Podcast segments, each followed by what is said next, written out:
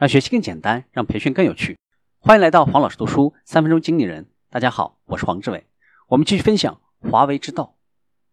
我们来看对干部的要求：人力资源体系要导向充分，要让队伍持续去奋斗。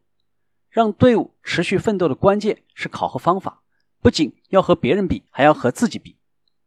考核干部要看奋斗意志，要看干劲，不能光看技能。好干部的标准有四个：一是敬业精神，二是献身精神，三是责任心，四是使命感。团结一切可以团结的人，要勇于去团结不同意见的人。应该把所有的干部员工看成实现自己或者组织目标的战友和伙伴。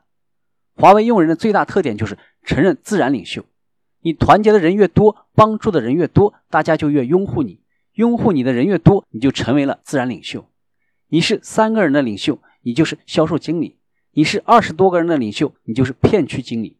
你如果能够团结更多的人，就能够做更大的经理。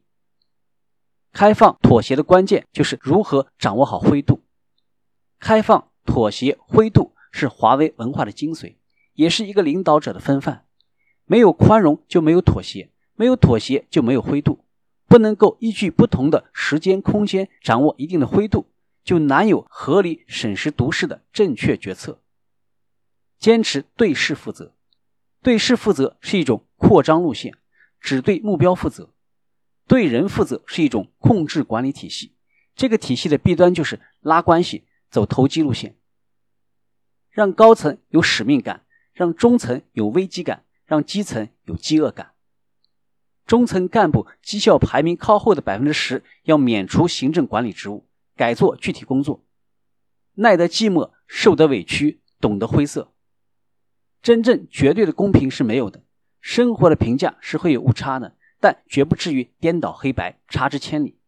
要承受得起做好事之后受委屈，没有一定的承受能力，今后如何挑大梁？学会适者生存的道理，适当的理解，相互的忍让是必须的。今天的分享就是这样，请关注黄老师读书，每周您都将收到我们推送的黄老师读书的文字版本。给我三分钟，还你一个精彩。我们下期见。